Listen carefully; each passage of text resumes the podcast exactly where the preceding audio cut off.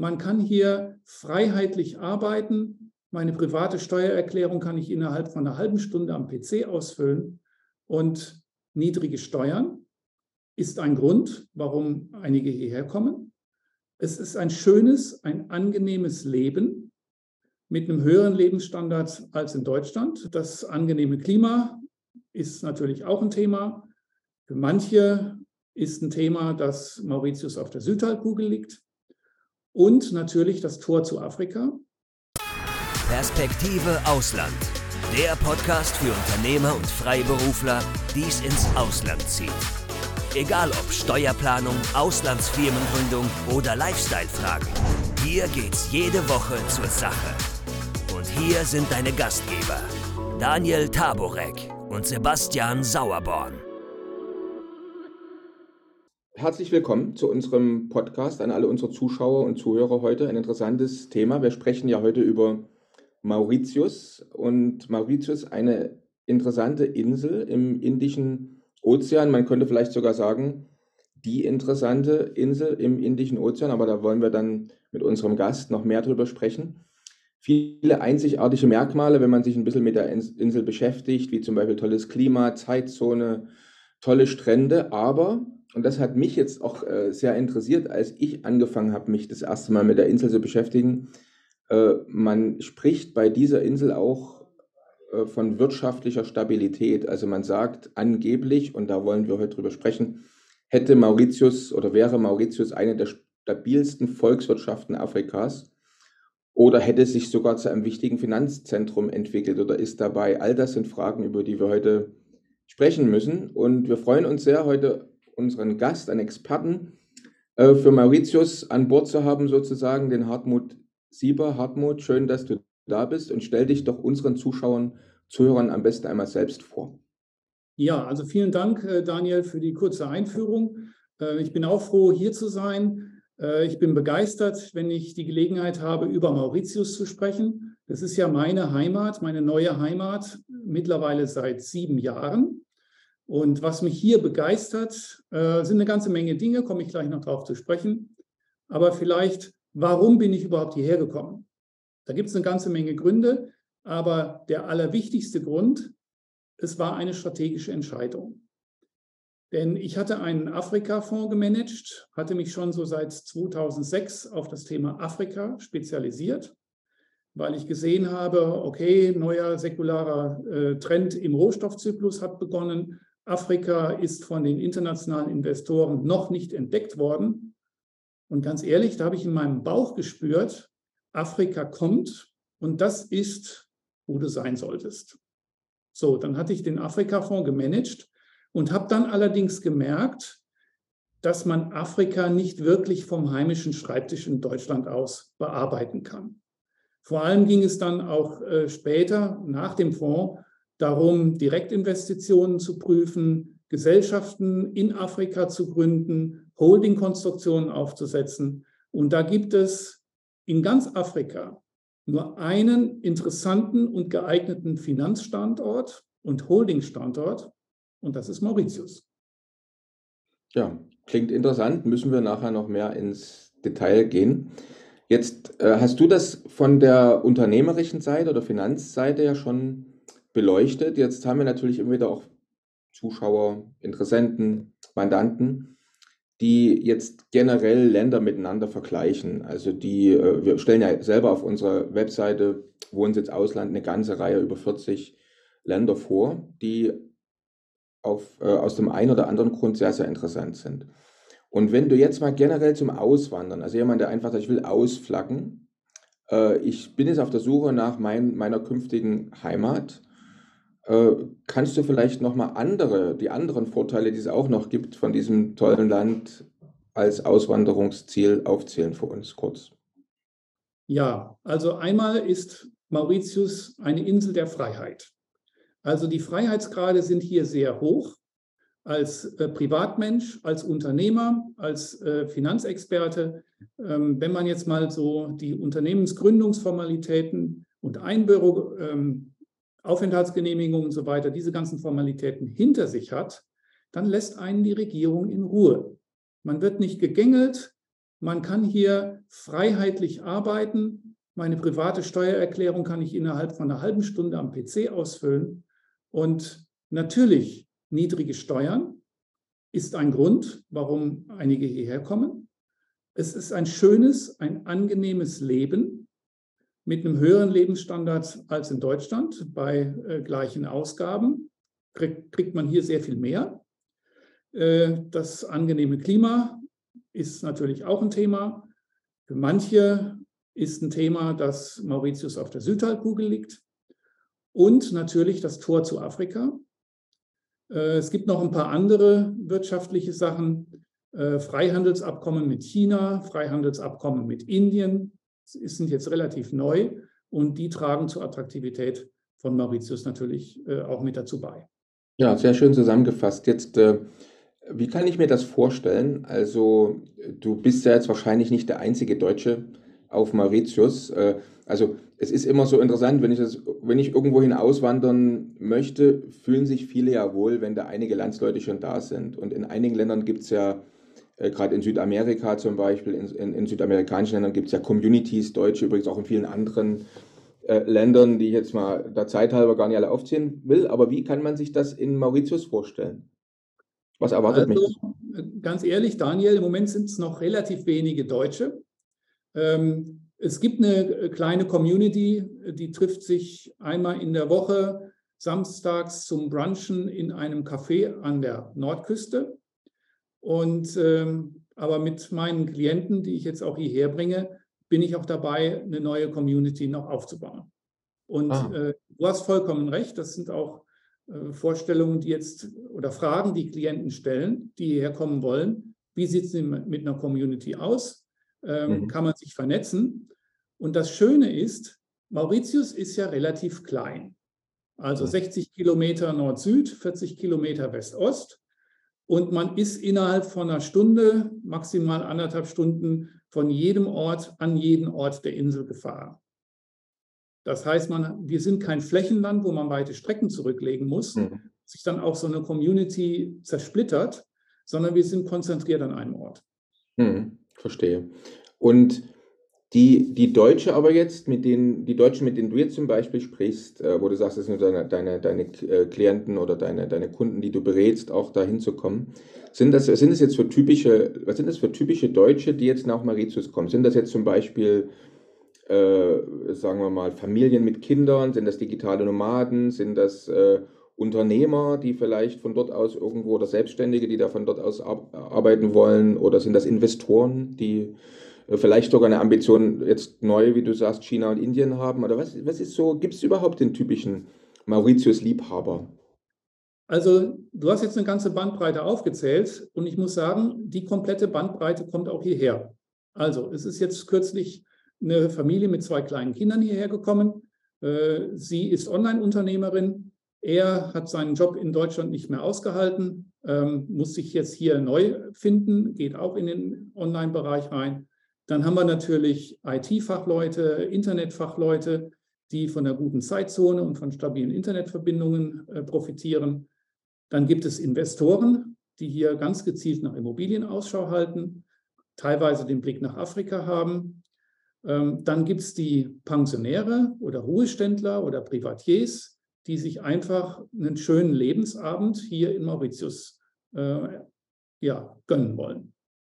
Ja, Hast du gut aufgezählt, müssen wir dann unbedingt nochmal diese einzelnen Gruppen äh, nochmal im Kopf behalten, wenn wir dann später noch über Steuern und Finanzen sprechen, weil mhm. äh, da gibt es bestimmt dann auch das ein oder andere äh, noch, was man wissen muss, gerade wenn man zu der einen oder anderen Gruppe eben gehört. Toll. Jetzt äh, hast du vor uns gerade schon erwähnt, also es gibt da jemanden, der vielleicht online arbeitet, so als Freelancer, wie auch immer. Äh, wie kann man sich da die technischen Voraussetzungen vorstellen? Auf Mauritius? Also äh, Internetanbindung, wie gut im Vergleich zu anderen Ländern oder äh, wie sicher ist der Strom? Wir hatten ja vor einiger Zeit auch einen Podcast mit Südafrika. Auch Südafrika ist steuerlich sehr, sehr interessant für einige. Dadurch, dass mhm. man da fünf Jahre, die ersten fünf Jahre steuerfrei leben kann, bei richtiger Gestaltung zumindest. Mhm. Äh, und auch wegen der Zeitzone, die ist ja aber wahrscheinlich, Mauritius hat welche Zeitzone jetzt? Das ist UTC plus 4. Das heißt, ähm, Zeitverschiebung gegenüber Deutschland in der Sommerzeit zwei Stunden, in der Winterzeit drei Stunden. Okay, also auch noch sehr, sehr interessant. Ne? Aber was uns zum Beispiel bei Südafrika aufgefallen ist, äh, das ist auch mitten im, im Interview dann oder im, im Podcast-Gespräch leider passiert, war dann bei unserem, bei einem unserer Gäste halt der Strom weg. Und er sagt, ja, das ist leider so. Also damit müssen wir hier leben. Das passiert jeden Tag möglicherweise. Oder zumindest jede Woche mehrmals. So, was äh, erwartet mich da auf Mauritius? Also ich vergleiche jetzt mal Mauritius mit Deutschland. Ähm, wir haben hier ein so gutes Internet und eine so gute Internetabdeckung, dass ähm, ich würde mal sagen, 95 Prozent aus aller Haushalte, wenn man sich jetzt hier eine Wohnung mietet oder eine Immobilie kauft, ähm, hat man das fast überall, Glasfaser, äh, Glasfaserverbindung. Und äh, ich lebe jetzt hier im Zentrum, im zentralen Hochland. Ich lebe jetzt hier seit einem guten Jahr an meinem neuen Standort. Ich hatte vielleicht zwei oder drei Stromausfälle insgesamt, die vielleicht eine halbe Stunde gedauert haben. Ähm, an einigen Orten gibt es alle zwei, drei Monate sonntags mal tagsüber eine Komplettabschaltung für Wartungsarbeiten, aber das war's. Also auf gut Deutsch, Stromversorgung ist hier sehr stabil und ähm, ich vermute mal stabiler als in Deutschland in der nächsten Zeit. Ich drücke mich mal vorsichtig aus. Und ähm, Mauritius ist mit vier Tiefseekabeln mit der Welt verbunden. Das heißt, hier haben wir also auch eine Redundanz und äh, eigentlich gute Bandbreiten. Ja, klingt sehr gut. Ne? Weil äh, ich habe es deswegen auch gefragt, weil wir haben doch den ein oder anderen Mandanten, Interessenten, der sich zum Beispiel wegen der ähm, möglichen, nenne ich es jetzt mal ganz vorsichtig, vorsichtig drohenden Blackout-Gefahr auch umsieht und irgendwo sagt, ich gehe in ein anderes Land, wo generell übrigens ja nicht nur Blackout, also wo Energie einfach bezahlbar ist und günstig ist. Ja.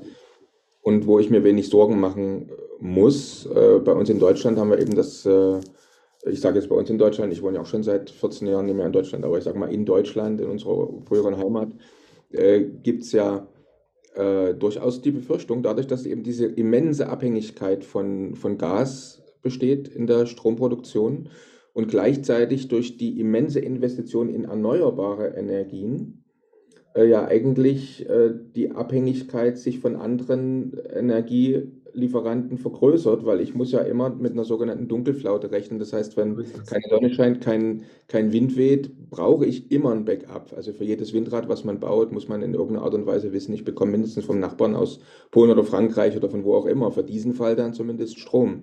Oder ich muss ihn halt selbst äh, bei mir äh, das Backup vorrätig halten. Das macht vielen Menschen Sorgen. Und deswegen stellen wir die Frage immer wieder, äh, wo bekommt oder wie generiert Mauritius denn den Strom? Also äh, was gibt es da? Gibt es Solar, Wind? Äh, Sonne wird ja mehr scheinen als in Deutschland. Oder wird da ja. Gas benutzt oder äh, Kohle wahrscheinlich auch eher nicht, kann ich mir vorstellen. Also wie wird der Strom denn hergestellt in Mauritius? Weißt du das? Also zum, zunächst mal äh, wird Mauritius auch erneuerbare Energien aufbauen. Äh, es, es, gibt schon Solarfarmen, äh, es gibt auch das ein oder andere Windrad. Solarfarmen werden weiterhin noch aufgebaut. Also wir sind ja auf 20 Grad südlicher Breite und Sonneneinstrahlung ist hier intensiv, im Durchschnitt sechs, sieben Stunden am Tag, Sommer wie Winter. Damit kann man arbeiten. Da kann man sehr gut mitarbeiten. Dann Primärenergie, fossile Brennstoffe, die werden äh, zu über 90 Prozent aus den Arabischen Emiraten importiert. Also eins der Länder, die jetzt äh, von der von der Lieferfähigkeit und Lieferbereitschaft äh, völlig äh, unproblematisch sind. Und insofern bin ich hier ganz beruhigt. Ja, gut. Also dann werden auch unsere Zuschauer und Zuhörer jetzt beruhigt sein. Ja, äh, und was du noch eben gesagt hattest äh, zum Thema Energiewende, habe ich mich auch sehr intensiv mit beschäftigt. Ähm, also jetzt sollen ja die Windkraft soll ja weiter ausgebaut werden. Ähm, aber man kommt nicht dazu, ähm, eben diese redundante Backup Kraftwerke dann mit aufzubauen. Das ja. heißt, je höher der Anteil der erneuerbaren Energien an der Energieerzeugung in Deutschland wird, umso instabiler wird das System. Und äh, jeder Physiker, jeder Elektroingenieur weiß das. die Energiewende, so wie sie jetzt geplant ist, kann nicht funktionieren. Sie wird auch nicht funktionieren.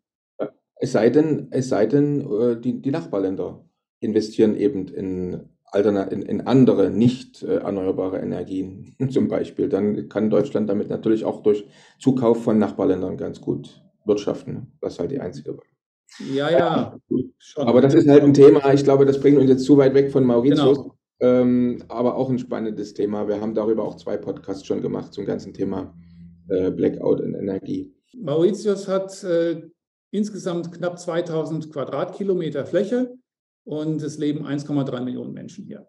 Also okay. eine relativ hohe Bevölkerungsdichte. Mhm. Aber wir leben hier sehr friedlich miteinander. Wir haben ja drei Weltreligionen, wenn ich das kurz einflechten darf. Mhm. Äh, die Hälfte ist Hindus, ein Drittel ist Christen, 17 Prozent sind Moslems. Und äh, wir haben dann äh, eine Kirche, dann kommt ein Tempel, dann kommt eine Moschee, relativ nah beieinander. Und seit Hunderten von Jahren leben diese drei Weltreligionen auf engstem Raum friedlich nebeneinander her. Mhm. Sehr gut. Äh, auch das ist ein wichtiger Grund, äh, wenn wir da jetzt nochmal zur Attraktivität von Mauritius gerade nochmal einen Schwenk gemacht haben. Wie ist denn die Verkehrsanbindung? Das heißt, gibt es eigentlich Direktflüge nach Frankfurt oder anderen deutschen Flughäfen? Also Direktflüge äh, gibt es nach Frankfurt, nach, ähm, nach München gab es mal, ist dann, ist teilweise ähm, nach Corona ist nicht, sind nicht sämtliche Flugverbindungen schon wieder voll etabliert, das muss man sagen. Ähm, aber vor Corona gab es auch Direktflüge nach München, nach Köln-Bonn, dann Paris, London, während der äh, Hauptsaison auch äh, Flüge nach Zürich und Wien inzwischen, Direktflüge. Und ansonsten Direktflüge äh, nach Dubai. Zweimal pro Tag landet hier ein A380 von Dubai ähm, meistens voll gepackt mit Leuten. Dann gibt es Direktflüge nach Indien, nach äh, Ostasien, sogar nach Perth, nach Australien und in verschiedene afrikanische Länder. Klingt sehr gut.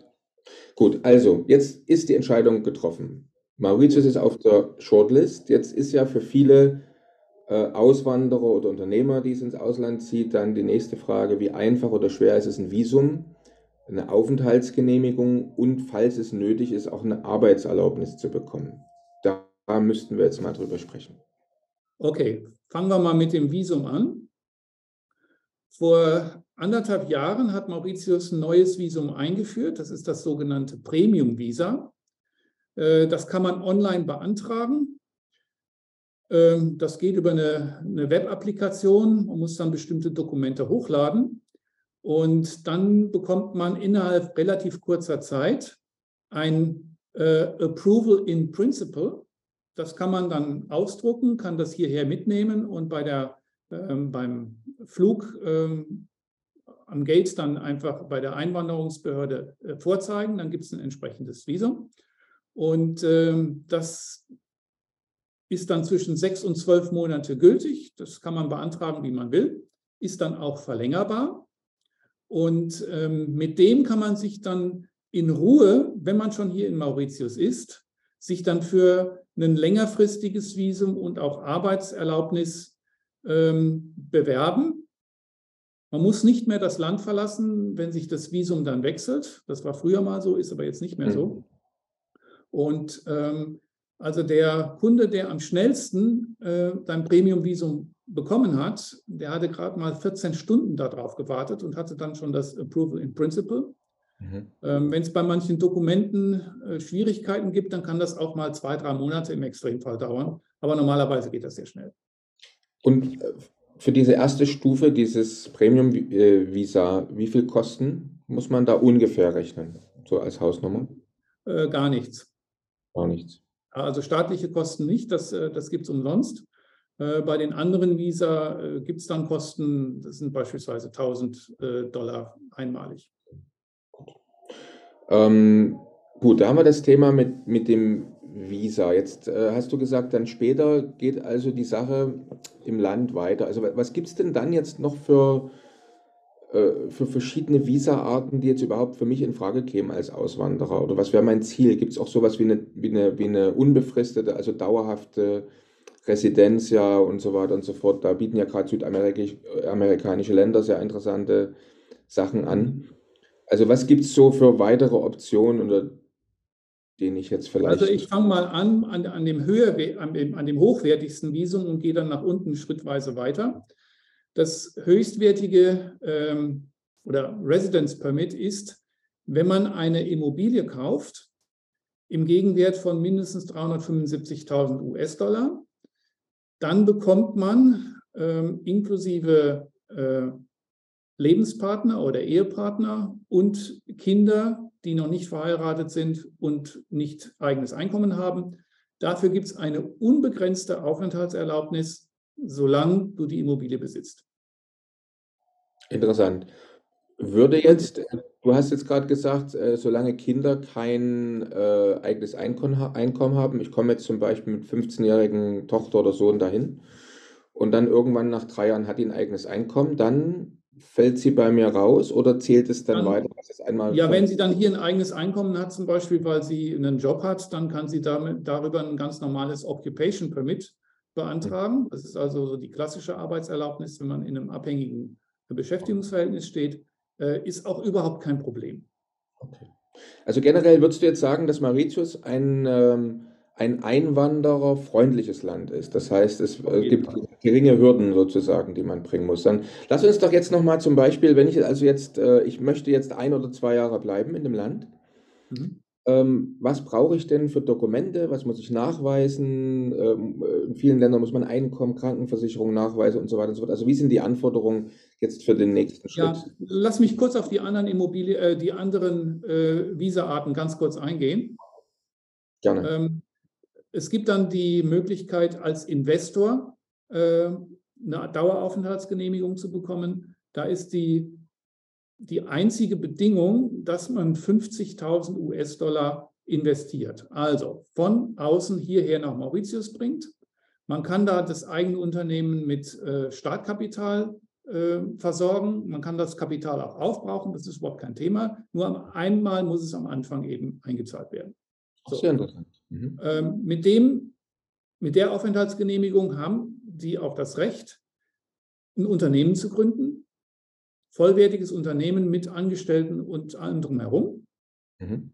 Dann gibt es noch eine kleine abgespeckte Version, das nennt sich Self-Employed Residence Permit und Self-Employed Visa. Da muss man 35.000 Dollar einzahlen und hat dann die Möglichkeit, eine Ein-Mann- oder eine Frau-Firma zu gründen und darüber dann äh, wirtschaftlich tätig zu sein. Und so. dieses, dieses Visum, ganz kurz mal nachgefragt, dieses ja. Visum, was ich dann bekomme, ist jeweils wie lange gültig und wie funktioniert es dann mit der Verlängerung? Also das ist dann unterschiedlich. Ähm, normalerweise erst mal drei Jahre. Dann werden bestimmte Voraussetzungen geprüft, ob die erfüllt wurden, also bestimmter Mindestumsatz oder ein bestimmter Mindestgewinn. Und dann wird es auf zehn Jahre verlängert. Und man kann dann auch innerhalb dieser Zeit, äh, wenn die Ziele erfüllt sind, auch schon auf 20 Jahre wechseln. Das heißt, äh, ach so, und diese Bedingungen sind in den letzten Jahren eigentlich von Jahr zu Jahr günstiger geworden. Also ähm, Mauritius wird Schritt für Schritt attraktiver. Das muss man ganz klar sagen. Mhm. Und ähm, jetzt mache ich einen kleinen Schwenker auf ähm, eine andere Visumsart, nämlich die eines Retired Non-Citizen. Mhm. Das heißt, äh, einer, der sich zur Ruhe setzen will. Und das Interessante ist, das gilt schon für Leute ab 50 Jahren aufwärts. Also ein Alter, wo wir eigentlich noch voll im Saft sind. Ich wollte gerade sagen, könnte ich ja schon äh, äh könnte ich ja schon loslegen jetzt. Genau. Ähm, das nennt sich eben äh, Seniorenpermit ähm, und das gilt dann gleich für zehn Jahre. Mhm. Und ähm, wenn Sie hierher kommen, kein Problem, aber Sie dürfen dann nicht arbeiten. Mhm. Wenn Sie das wollen, dann äh, lieber eins der anderen Visumsarten. Also, äh, weil du sagst, Sie dürfen nicht arbeiten, gilt das dann sowohl für inländische Arbeit als auch eingeschlossen Auslandseinkommen, zum Beispiel durch Arbeiten über Internet? Ist das eingeschlossen? Äh, das ist schon eingeschlossen. Also, dass, äh, wenn man es im kleinen Rahmen macht, weil man zum Beispiel jetzt sein persönliches Vermögen managt, das ist kein Problem. Aber wenn ich äh, mit ausländischen Kunden ähm, mit Erwerbstätigkeit Geld verdiene, dann brauche ich dann ein dazu passendes Permit. Verstehe. So, und jetzt zu den Dokumenten. Das ist ganz wichtig. Also, wer sich für das Premium-Visum interessiert, der muss vor allem eine in Mauritius für die gesamte Dauer dieses beantragten Aufenthaltszeitraumes gültige Krankenversicherungsabdeckung äh, nachweisen. Und da muss auch konkret erwähnt werden, dass Covid-19-Erkrankungen und alles, was damit zusammenhängt, mit abgedeckt ist. Mhm. Ansonsten an äh, Dokumenten, die man für alle möglichen Dinge braucht, auch für die Bankkontoeröffnung, Geburtsurkunde im Original von einem vereidigten Übersetzer ins Englische oder Französische übersetzt. Dann eine Verbrauchsabrechnung oder eine andere Dokumentation, wo die aktuelle physische Adresse hervorgeht, der sogenannte Proof of Address. Das darf nicht älter als drei Monate sein, muss auch auf Englisch übersetzt sein. Muss jetzt nicht aus Deutschland sein, kann natürlich aus einem beliebigen Ausland auch sein, oder? Ja, natürlich, natürlich. Und dann ein sogenannter Bank Reference Letter. Ohne das äh, wird hier wird man keinen Bankkonto eröffnen können. Das heißt jetzt äh, ein Brief äh, von deiner Bank, dass du jetzt so und so viel Jahre da Kunde bist und dass die Kontoverbindung zufriedenstellend ist. So, das sind so die wesentlichen Dinge. Mhm. Klingt übersichtlich, erstmal vom Prinzip her. Ja. Es, es, ist übersichtlich, wenn man auf diese Kleinigkeiten achtet, also maximal drei Monate. Und zwar dann, wenn die Genehmigungsprozedur dann anfängt. Und wenn mhm. dann irgendwie eine Verzögerung kommt und dann ein Dokument ist plötzlich älter als drei Monate, dann musst du das dann nachreichen. Und das mhm. kann manchmal halt ein bisschen tricky sein. So, und jetzt die, äh, die Übersetzung zum Beispiel von Dokumenten, die du erwähnt hast, äh, und auch die Krankenversicherung, äh, könnte die auch in Mauritius erstellt und abgeschlossen werden oder muss das alles da vom, von meinem ursprünglichen Heimatsland oder Herkunft? Nein, nein, das muss eine internationale Krankenversicherung sein. Ähm, hier die Versicherungen, die kann man im Prinzip vergessen, weil erstens haben die lange Wartezeiten äh, bis zu zwei Jahren, bevor dann äh, der Versicherungsschutz dann gültig ist. Und dann gilt die auch nur in Mauritius. Äh, man kann dann nicht mitreisen, also damit ist man nicht gut bedient. Okay, verstehe. Gut.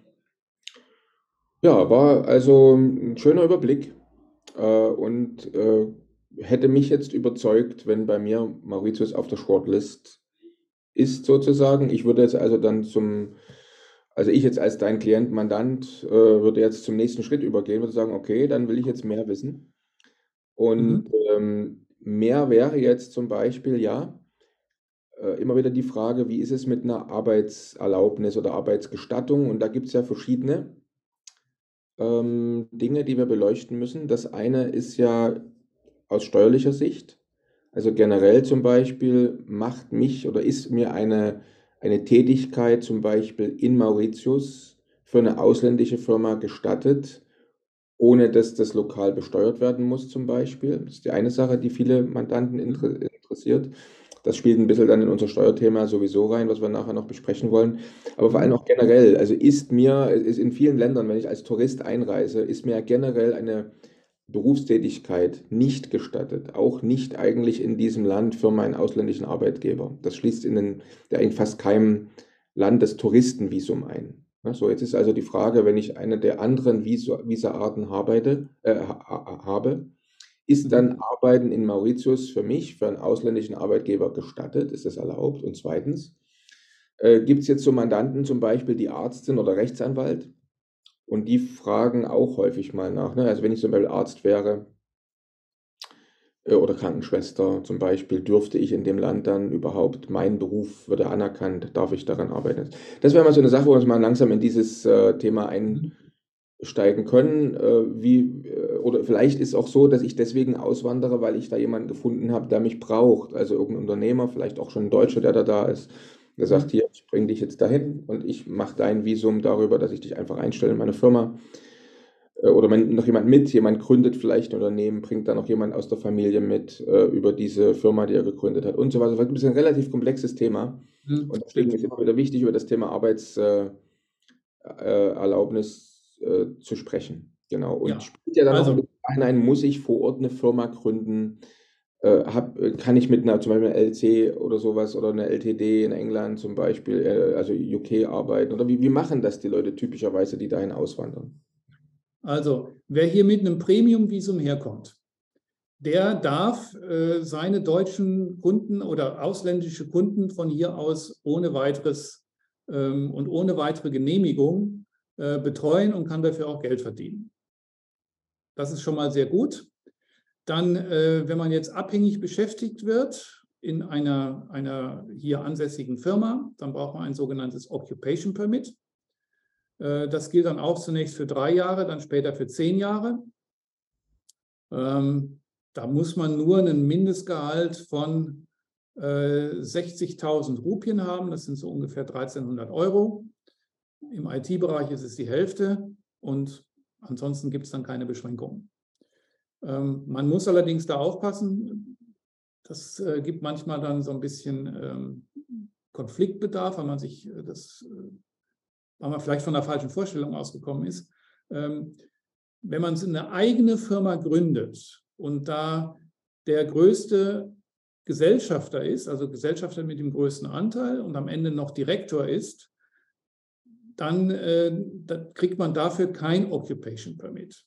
Also wer hier auf ein Occupation Permit äh, hinkommt, der darf A, kein Direktor in seiner eigenen Gesellschaft sein. Klammer auf, gibt es einen ganz einfachen Workaround, in dem man dann als äh, Chief Executive Officer bestimmt wird, mit ähnlichen Rechten und Pflichten wie ein Direktor, Klammer zu. Und man darf auch nicht größter Anteilsinhaber sein. Es sei denn, ich gründe eine Firma und äh, zahle auf das Konto 50.000 Euro ein, wie ich vor uns gelernt habe. Weil dann habe ich ja. ja dann, dann, äh, dann hast du alle Freiheiten. Dann habe ich die Freiheiten oder halt ja. als Einmannfirma, als Freelancer 35.000. Dann. Ja, genau. Also dieses, dieses Premium-Visum, nochmal, ich weiß nicht, ob ich es vor uns äh, überhört habe, muss ich dort eigentlich äh, nachweisen, wie das in vielen Ländern ist, dass ich in den letzten sechs oder zwölf Monaten ein bestimmtes Mindesteinkommen immer hatte oder muss ich einen bestimmten Kontostand nachweisen? Äh, für das Premium-Visum an sich nicht. Ähm, wenn du dann eine, eine Bank vor Ort suchst, die dir ein Bankkonto eröffnet, das kann sein, dass danach gefragt wird. Also ähm, das ist eigentlich so mit das Komplizierteste, hier ein Bankkonto eröffnet zu bekommen, weil, und das ist ja weltweit ein Trend, äh, die Banken werden immer bürokratischer. Ähm, das kommt von der OECD, das kommt von der EU, das kommt äh, von FATCA, äh, diese ganzen Anforderungen. Und Anti-Geldwäsche-Gesetz hin und her, ähm, das ist nervig, muss ich ganz ehrlich sagen. Und man braucht vor allem dann auch wenn, wenn du zum Beispiel eine Immobilie kaufen willst, brauchst du einen Vermögensnachweis, also legalisiertes, erklärtes, ähm, darlegbares, beweisbares Vermögen. Mhm. Jetzt ähm, braucht man, wenn man dort ein, zwei, nehmen wir mal, gehen wir mal an, es gibt ja einige, äh, die sagen, ich komme erstmal auf ein, ein, zwei Jahre, lege ich das mal an, mir das Land anzugucken, zu sehen, ob ich dann für immer bleibe. Äh, braucht man unbedingt ein lokales Bankkonto? Also es gibt zum Beispiel Länder, äh, selbst europäische Länder wie zum Beispiel Griechenland, ähm, da kommt man ohne ein lokales Handy und ein lokales Bankkonto eigentlich nicht so sehr weit. Ne? Also es ist schon vorteilhaft, wenn man das hat. Und wie ist das in Mauritius? Würde ich dort auch mit einem internationalen Schweizer oder europäischen oder ganz anderen äh, UK-Konto zum Beispiel zurechtkommen oder braucht man ein lokales Bankkonto? Ähm, also wenn du zum Beispiel dir eine Wohnung mietest und äh, dann kommen monatlich die Abbuchungen von der Miete und du musst dann Strom bezahlen, du musst Wasser bezahlen, da ist es einfach extrem günstig, äh, hier ein lokales Konto zu haben. Das lässt sich dann alles automatisieren. Äh, du hast dann ähm, Geldautomaten bald in jedem Supermarkt, wo du dir dann das Geld abholen kannst. Ähm, also nur mit einem ausländischen Bankkonto wird es schwierig und vor allem teuer. Okay. Gut, haben wir auch darüber gesprochen. Dann, äh, ja, sind wir jetzt, äh, denke ich, das Thema Arbeitserlaubnis und Selbstständigkeit haben wir jetzt so einigermaßen eigentlich ganz gut äh, besprochen. Oder habe ich irgendwas vielleicht noch vergessen, was du sagst, das muss unbedingt erwähnt werden? Ähm, also ich möchte sagen, dass hier die Behörden sehr professionell agieren. Ähm, teilweise auch wirklich sehr schnell sind. Also wenn ich zum Beispiel mal eine Frage an die Mauritius Revenue Authority hatte, das ist das hiesige Finanzamt, weil ich zum Beispiel mit einer Internetapplikation nicht klargekommen bin, wusste nicht, wie ich die Steuererklärung jetzt machen soll. Da kriege ich meistens noch am selben Tag einen Rückruf von einem freundlichen Mitarbeiter, äh, der mir das dann erklärt, der sich dann die Zeit nimmt. Jetzt, wir hatten ja schon äh, mehrfach angesprochen, das Thema als Selbstständiger arbeiten und auch äh, lokale Firma gründen, zum Beispiel in Verbindung da mit dem, mit dem Visum mit 50.000 Euro zum Beispiel als Investment dahin überweisen. Hm, zwei Fragen. Das erste, Firmengründung vor Ort. Was gibt es so für klassische Firmen, äh, die man gründen kann? Also gibt es ja, wenn man das mal vergleicht mit dem, was wir in Deutschland vielleicht kennen, also äh, Einzelfirma, ähm, dann generell, man kann ja als, als Selbstständiger auch arbeiten. Ne? Im Prinzip, man kann als Einzel, eine Einzelfirma gründen, man kann GmbH äh, gründen, eine Aktiengesellschaft gründen und dann diese diversen Sonderformen, die es noch gibt. Äh, was findet man denn auf Mauritius? Also es gibt vor allem ähm, zwei Unternehmensformen. Das eine ist die Domestic Company.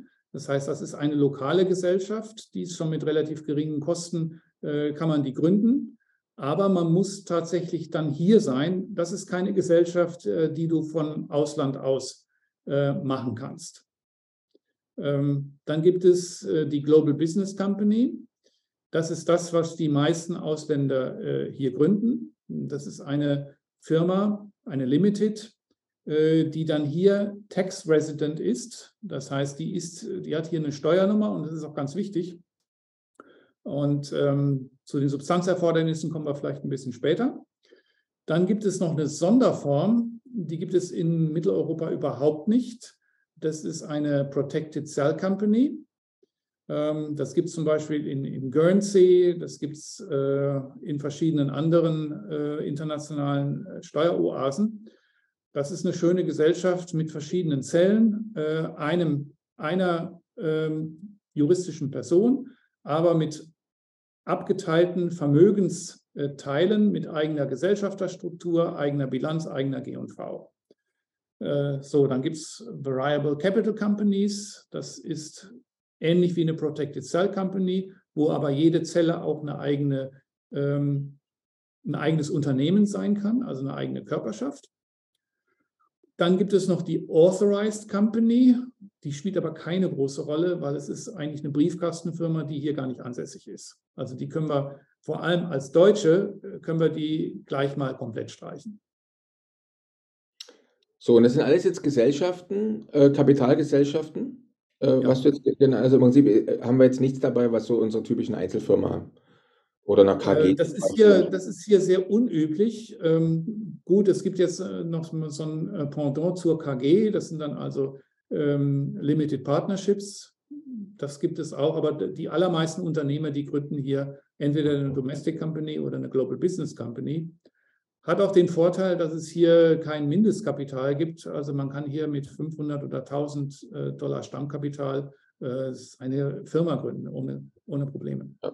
Und ist dann einfach für die Firma ein Bankkonto zu eröffnen oder ist das dann genauso schwer wie für einen normalen Aus äh, Einwanderer? Also, äh, oder wenn man jetzt eine Firma gründet, wird es dann automatisch einfacher, ein Bankkonto Also ist es so, ähm, bei den Global Business Companies ist hier zwingend erforderlich, dass eine lizenzierte Managementgesellschaft das Ganze äh, für dich macht.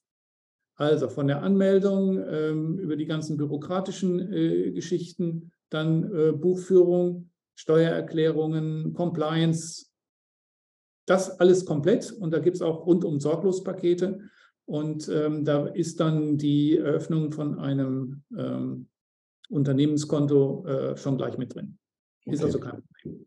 Und übrigens, auch ganz wichtig, äh, so eine Global Business Company kann man immer noch aus der Entfernung gründen. Also man muss nicht unbedingt nach Mauritius kommen, um hier eine Gründung hinzukriegen.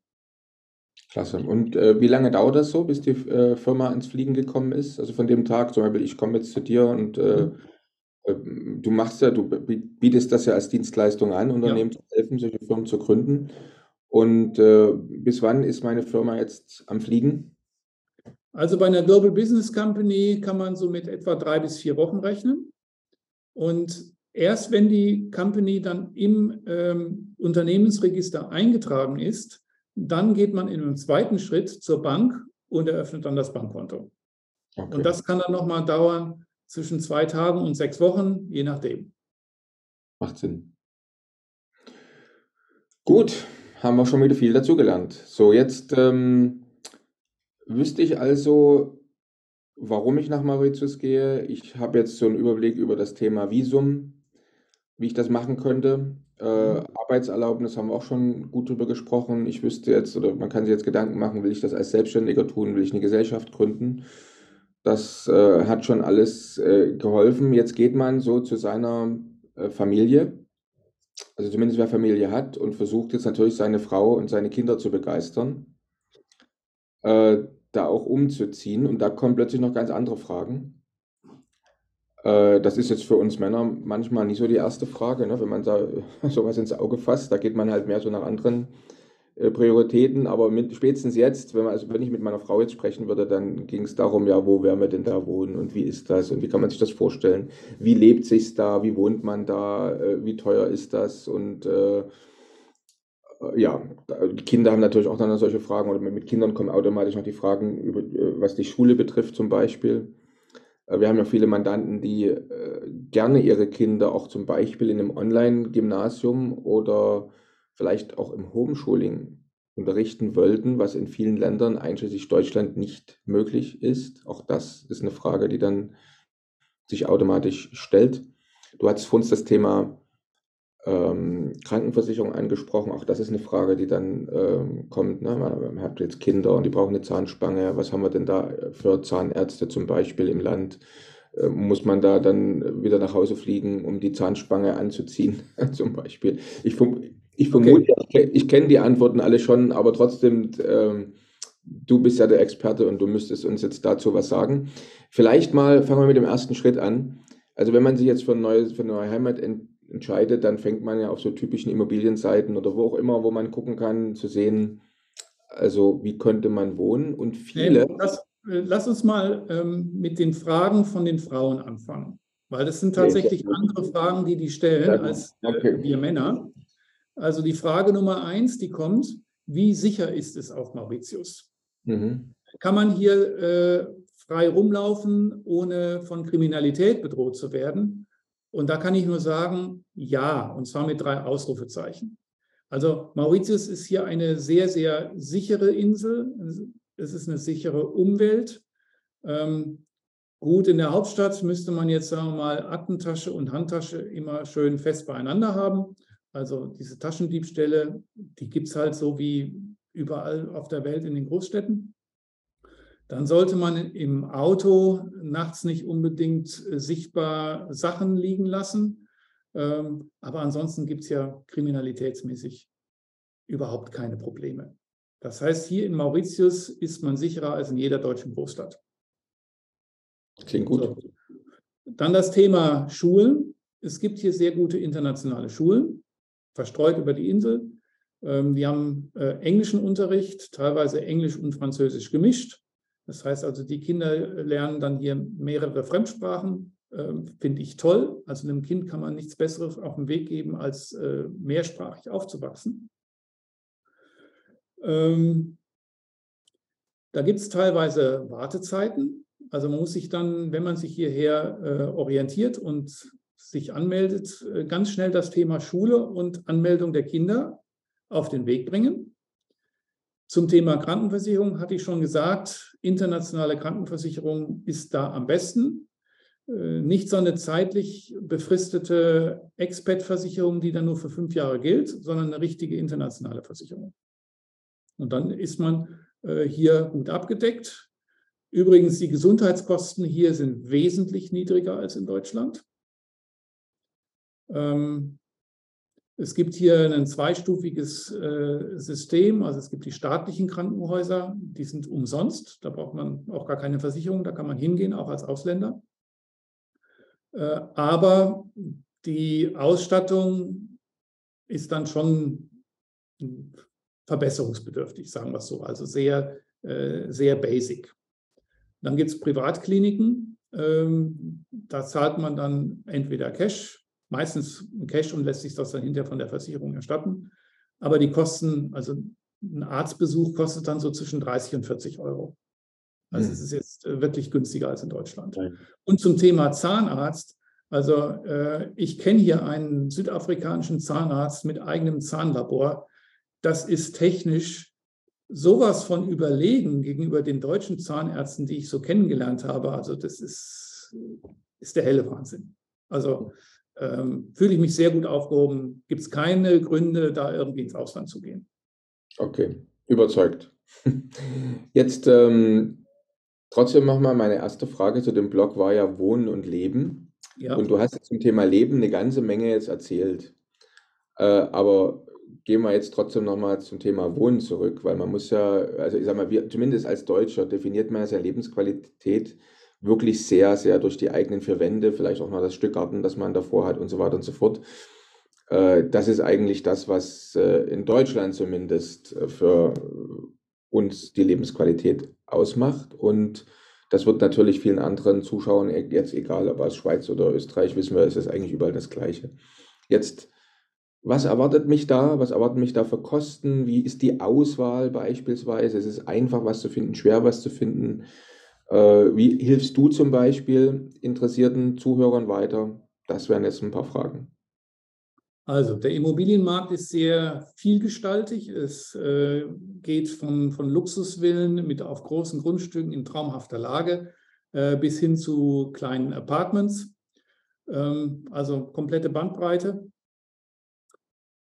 Dann gibt es bestimmte Regionen, das sind die Regionen, wo sich die meisten Expats aufhalten. Das ist im Westen der Insel und im Norden der Insel. Ähm, da gibt es auch ein reichhaltiges Angebot. Also wenn man hierher kommt, findet man auf jeden Fall äh, was zu mieten oder zu kaufen. Aber es ist im Moment ein Anbietermarkt geworden. Also vor allem, wenn Sie eine Villa mieten wollen, dann äh, müssen Sie schon schnell sein. Also Sie können sich jetzt nicht ein interessantes Objekt mal für eine Woche reservieren lassen, das Geschäft ist sehr schnell und eine neue Villa, die zu einem interessanten Preis in einer guten Lage auf den Markt kommt, ist auch sehr schnell weg. So, ich arbeite da mit verschiedenen Maklern zusammen und ähm, wenn jetzt ein Klient kommt und sucht sich eine Immobilie, dann kriege ich dann auch die Angebote, die noch nicht irgendwo im Web stehen, ähm, hat man Zugang dazu und das sind dann meistens die, die interessantesten Objekte. Okay, macht Sinn. So, ähm, was man jetzt hier bekommt, das ist ja auch immer die Frage, was muss ich denn jetzt für so eine, so eine Villa bezahlen?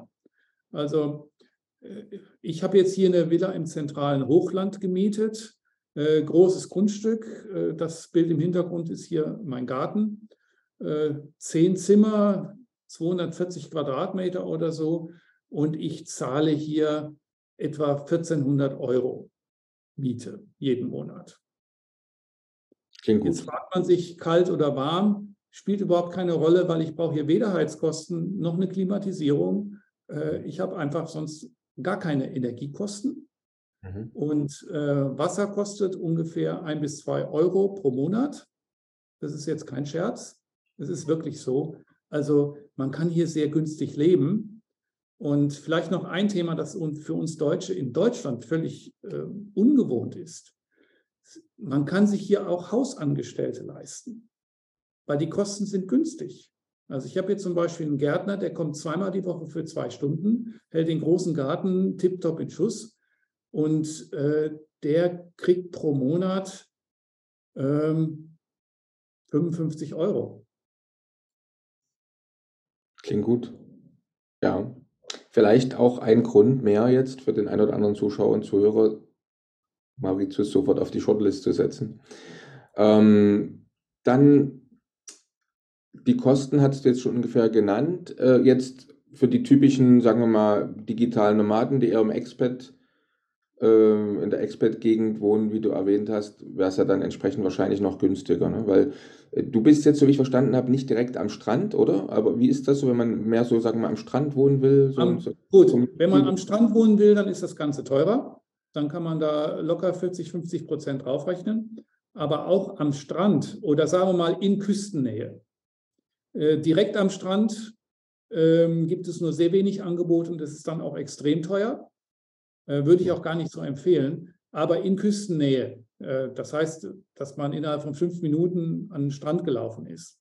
Mhm. Da kriegt man dann, wenn man eine schöne Villa haben will in einem Resort, das fängt so zwischen 800.000 und eine Million an. Und bei 1,5 Millionen äh, Dollar kriegt man dann schon eine alleinstehende Villa in einem der Top-Resorts der Insel. Das heißt, man bekommt deutlich mehr hier für sein Geld als in Deutschland. Mhm. Was man hier allerdings nicht bekommt, sind kleine Wohnungen oder kleine Häuser, weil die gibt es einfach nicht. Weil die Baukosten sind hier so niedrig, äh, dass es keinen großen Unterschied macht, ob ich jetzt ein 100 Quadratmeter oder 150 Quadratmeter Haus baue. Verstehe. Schön. Dann ähm, müssen wir trotzdem noch auf ein ernstes Thema zu sprechen kommen. Und zwar Steuern und Finanzen. Ist ja immer noch so ein Blog, der auch sehr interessant ist. So, was ähm, erwartet mich jetzt an Steuern? Wie hoch sind Steuern auf Mauritius? Ähm, jetzt vielleicht weniger für die Einheimischen, kannst du vielleicht kurz zwar mit erwähnen, aber wichtig ist ja vor allem, wenn ich jetzt da hinkomme, habe jetzt eins dieser Visa-Arten, die du vorhin ja schon erwähnt hast, alle. Ähm, was passiert jetzt, wenn ich Auslandseinkommen habe? Und zwar kann man das ja vielleicht nochmal getrennt betrachten, wenn das zumindest bei der Insel Sinn macht. Und zwar einmal habe ich vielleicht so passives Einkommen wie Dividenden zum Beispiel. Oder ich habe eben aktives Einkommen. Das heißt, ich sitze da auf meiner Terrasse mit meinem Notebook und arbeite und werde dafür halt zum Beispiel bezahlt. Oder ich manage und leite mein Unternehmen, das mhm. irgendwo im Ausland ist, äh, habe aber sozusagen mein Direktorenzimmer auf Mauritius. Also, äh, zunächst mal, die Steuersätze sind hier sehr niedrig. Es gibt einen Flat-Steuersatz, äh, sowohl Körperschaftssteuer als auch die individuelle Steuer, der liegt bei 15 Prozent. Ähm, dann gibt es auf der Unternehmerseite ähm, bestimmte ähm, Tätigkeiten, vor allem im Finanzdienstleistungsbereich. Da gibt es dann noch eine 80-prozentige Steuergutschrift, Tax Credit, und das reduziert dann die effektive Körperschaftssteuerlast von 15 Prozent auf 3 Prozent. Das gilt übrigens auch für Export-Business inklusive Dropshipping. Also sehr interessant für Leute, die in dem, im physischen Trading ähm, beheimatet sind. So, jetzt auf der individuellen Seite ebenfalls 15 Prozent. Jetzt hat Mauritius ein sogenanntes Remittance-Based Steuersystem. Das heißt, eigentlich ist das Welteinkommen steuerpflichtig, aber von dem Einkommen, und jetzt muss man ganz genau hinhören, was das heißt, ähm, nur das Einkommen, was in Mauritius oder von Mauritius aus erwirtschaftet wird, ist in Mauritius steuerpflichtig. Das heißt, wenn ich jetzt von hier aus mein Unternehmen irgendwo auf der Welt manage und dafür Geld bekomme, dann muss ich das hier in Mauritius versteuern. Wenn ich hingegen passives Einkommen habe, äh, wo ich aktiv nichts dazu beitrage, und das ist im Ausland und bleibt im Ausland, wird also nicht nach Mauritius überwiesen, dann muss ich das hier noch nicht mal bei der Steuer angeben. So, in dem Moment, wenn ich jetzt das zum Beispiel überweisen würde, dann würde der Betrag, den ich überweise, versteuert werden müssen oder muss dann plötzlich das komplette der Unternehmensgewinn der Auslandsfirma zum Beispiel? Nein, nur das, was, nur das, was hierher kommt. So, da gibt es aber auch einen Workaround. Ähm, manche meiner äh, Klienten, die haben zum Beispiel große Vermögenswerte im Ausland. So, wenn Sie jetzt hier diese Aufenthaltsgenehmigung beantragen, dann wird auch immer danach gefragt, was für ein Vermögen hast du denn? Und das sollte man auch genau angeben, weil wenn man dann in Zukunft, wenn man hier schon steuerlich ansässig ist, dann aus dem vorhandenen Vermögen schrittweise was nach Mauritius überweist, dann muss dieses Vermögen nicht versteuert werden, weil es ja schon vorhanden war. Ähm, man muss allerdings klar beweisen können, dass das nicht aus Erwerbstätigkeit kommt. Das heißt, am besten dann getrennte Konten im Ausland haben. So, das heißt, man würde jetzt das, das Einkommen, das passive Einkommen im Ausland belassen und das, was hier nach Mauritius fließt, aus vorhandenem Vermögen deklarieren. Mhm. Macht Sinn. Wobei, so wie ich verstanden habe, passives Einkommen ja auch nicht normal besteuert wird, sondern nur das, was jetzt durch meine Leistung. Also, ja, ja, gut, wir kommen jetzt äh, da noch drauf zu sprechen. Also passives Einkommen ist ja bei vielen ähm, Erträge zum Beispiel aus, aus, aus Trading. Mhm. Also, äh, wenn man Börsengeschäfte macht. Da muss ich dazu sagen, eine Kapitalgewinnsteuer, eine Capital Gains Tax, gibt es hier in Mauritius überhaupt nicht. Also sämtliche Trading-Gewinne äh, im privaten Vermögen müssen nicht besteuert werden. Und deswegen ist Mauritius äh, ein Paradies für private Trader. Und ich kenne auch den einen oder anderen, der genießt hier voll sein Leben äh, und ähm, macht dann halt seine privaten äh, Aktien, ETF-Geschäfte oder was auch immer. Ähm, gilt übrigens auch für Immobilien. Also auch Immobiliengewinne sind nicht steuerbar. Es gibt übrigens auch gar keine Grundsteuer. Also es, es gibt hier eine ganze Menge Steuermöglichkeiten. Also, mhm. also ich fasse nochmal zusammen. Immobiliensteuer, wie gesagt, Tradingsteuer äh, fällt weg. Äh, dann haben wir gesagt, ähm, wie sieht es mit Dividenden aus einer äh, Unternehmensbeteiligung zum Beispiel aus? Okay. Ähm, also Dividenden, die jetzt, äh, wenn du zum Beispiel dein mauritisches Unternehmen als zum Beispiel als Investment Holding äh, aufziehst und unter dieser Investment Holding dann Beteiligungen im Ausland hast.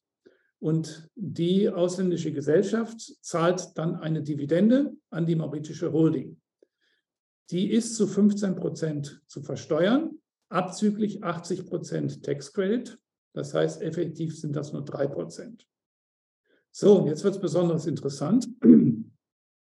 Ähm, eine Dividende, die ich als steuerlich in Mauritius ansässige Privatperson aus einem in Mauritius ansässigen Unternehmen bekomme, sind komplett steuerfrei.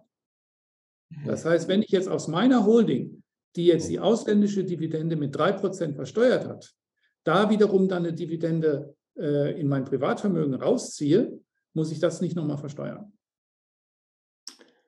Ja, schon spannend. Also da gibt es jetzt nicht so viele Länder, in denen das so geregelt ist, muss man einfach mal so sagen. Ja. Hm. Und wenn ich zum, zum Beispiel, äh, sagen wir in dem Moment, wenn ich nach Mauritius ziehe, habe ich jetzt schon eine Unternehmensbeteiligung noch in irgendeinem anderen Land, im Ausland. Und ähm, also es ist kein Unternehmen, was ich in Mauritius gegründet habe, äh, auch keins, was ich unter eine Maurit äh, mauritianische, wie sagt man das, Holding? Ähm, Mauritische. Mauritische, okay. Also keins, was ich unter die mauritische Holding setze, sondern es ist einfach so, ich bin Gesellschafter in irgendeiner ausländischen Firma und bekomme dort am Jahresende äh, Gewinnausschüttung. Steuerfrei. Ähm, Oder nicht? Ja, äh, ist es passives Einkommen? Das heißt. Ähm, ich bin Gesellschaft, also, bin, bin nur Anteilseigner. Du bist nur Anteilseigner, aber nicht, nicht Geschäftsführer oder hast sonst keine Funktion? Habe ich abgegeben, meine Geschäftsführertätigkeit. Ja, dann ist es wieder ein passives Einkommen und äh, wenn es nach Mauritius überwiesen wird, dann 15 Prozent. Wenn es im Ausland verbleibt, nichts. Okay. Klasse. Und dann hat, das wollte ich einfach gerne nochmal wiederholen, damit es auch dann, sagen wir mal, in der, in der verschriftlichten Form auch nochmal äh, besonders auftaucht. Du hast gesagt, also Dropshipping ist auch noch ein sehr interessanter Punkt. Also mhm. die Dropshipper zum Beispiel, weil die dann nur noch eine verkürzte Steuer von 3% Körperschaftssteuer auch bezahlen müssen. Ja, ähm, da ist es sogar äh, in diesem Bereich, also Export-Business und Dropshipping, hat einen speziellen Steuersatz, der liegt eben bei 3%. Das heißt, ich kann jetzt äh, über meine mauritische Gesellschaft zum Beispiel Waren in China einkaufen, direkt nach äh, Frankreich oder Belgien oder sonst wohin liefern lassen, ohne dass die Ware auch Mauritius nur berührt. Dann ist das auch dadurch mit abgedeckt durch diesen günstigen Steuersatz. Also ist wirklich eine tolle Lösung, was da äh, auf die Beine gestellt worden ist. Jetzt, ja, äh, wir hatten über Bankensysteme ja schon gesprochen. Äh, das äh, taucht ja immer wieder auch bei der Frage Steuern, Finanzen, Unternehmensgründung etc. auf. Wie ist denn aber jetzt Mauritius zum Thema Kryptowährung eingestellt? Ja, das äh, ist natürlich ein sehr diffiziles Thema. Ähm, da gibt es zwei Blöcke. Einmal die Regierung und das Economic Development Board. Das ist der One-Stop-Shop für ausländische Investitionen und Investoren. Die wollen Mauritius zum Blockchain-Hub Nummer eins in Afrika machen. Die sind also daran interessiert, dass die ganzen Fintechs hierher kommen und ihre Geschäfte machen können.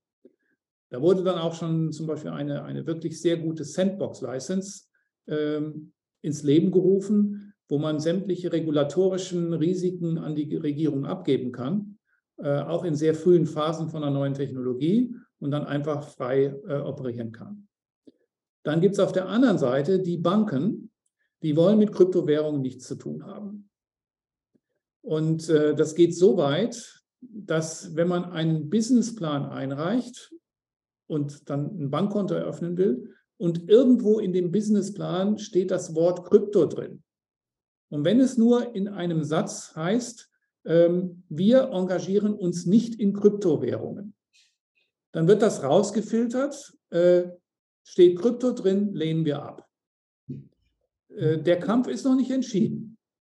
Also äh, ich bin natürlich ähm, für Flexibilität, gerade auch im Finanzwesen, für alternative Börsenplätze, für alternative Zahlungsarten, Zahlungssysteme und so weiter.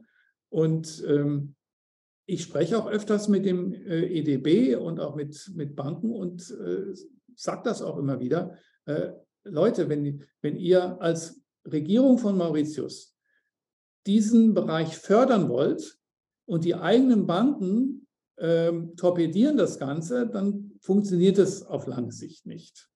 Und ich schätze mal, dass es Schritt für Schritt kryptofreundlicher wird, das Umfeld. Aber im Moment ist es eben noch nicht so der Fall. Okay. Schön. Dann sind wir eigentlich so fast durch das Thema, außer vielleicht noch mal ganz kurz beim Thema Steuern und Finanzen. Wir hatten ja heute schon äh, ein, zweimal das Thema Immobilien, zum Beispiel auch beim, bei, bei der Visa-Beantragung, auch dann später beim Wohnen und Leben äh, auf Mauritius besprochen. Gibt es zum Thema Steuern und Finanzen noch irgendwas, was vielleicht äh, interessant wäre äh, in Bezug auf Immobilien in Mauritius? Weil ja, das also immer ist ähm, ja, da gibt es jetzt eine, eine, ein spezielles Incentive ähm, für sogenannte Property Development Schemes for Senior Living. Das heißt, das sind jetzt bestimmte ähm, Immobilienobjekte, die von einem Property Developer entwickelt werden, die speziell für die über 50-Jährigen gemacht werden. Äh, da kann man sich dann auch zum Beispiel ein lebenslanges Wohnrecht äh, sichern, ähm, dann für spätere Pflegebedürftigkeit sich absichern, äh, diese ganzen Geschichten. Und zum einen wird ein solcher Property Developer für fünf Jahre von der Körperschaftsteuer freigestellt. Und jeder, der jetzt als Privatperson eine solche Immobilie, meistens ist es ein Apartment, manchmal auch Villen, kauft oder sich so ein lebenslanges Wohnrecht erwirbt, der wird dann auch für fünf Jahre von der individuellen Steuerpflicht befreit. Das ist interessant. Also was, warum machen die das? Also wollen die den Immobilienbau fördern oder was, was steckt da dahinter, dass die Regierung so ein Programm aufsetzt?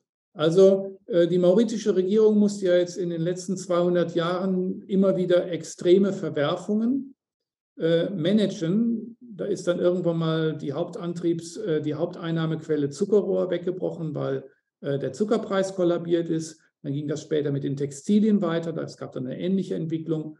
Und Mauritius musste sich also immer wieder neu erfinden. War aber sehr erfolgreich. Und da komme ich auf eine Frage am Anfang des Interviews zurück. Äh, wie war das mit der wirtschaftlichen Entwicklung? Und da muss ich sagen, bis Covid war Mauritius eins der ganz wenigen Länder auf der Welt, das in den letzten 40 Jahren keine Rezession hatte. 40 Jahre lang äh, ununterbrochenes Wirtschaftswachstum. In Corona ging es natürlich äh, brutal in die Knie, aber wir erholen uns jetzt also wieder sehr deutlich. Im letzten Jahr hatten wir ein Wirtschaftswachstum von 7,8 Prozent. Also können wir in Europa nur von träumen. Mhm. So, und jetzt äh, hat Mauritius vermutlich bedingt durch die Covid-Krise und die wegbleibenden Touristen gesagt, wir machen jetzt äh, auch einen kleinen Strategiewechsel. Wir öffnen uns in Richtung Silver Economy. Mit anderen Worten, Rentner aus aller Welt, kommt hierher nach Mauritius und verlebt euren äh, Lebens, verbringt euren Lebensabend hier. Und ähm, deswegen werden diese Incentives äh, ausgesprochen. Wir haben hier eine rege Bautätigkeit, also hier stehen alle Zeichen auf Expansion. Und wenn ich jetzt mit, mit Unternehmern hier rede, ähm, die reden von Wachstum, die reden, die reden nicht von Rückgang. Es ist also ein völlig anderes Umfeld.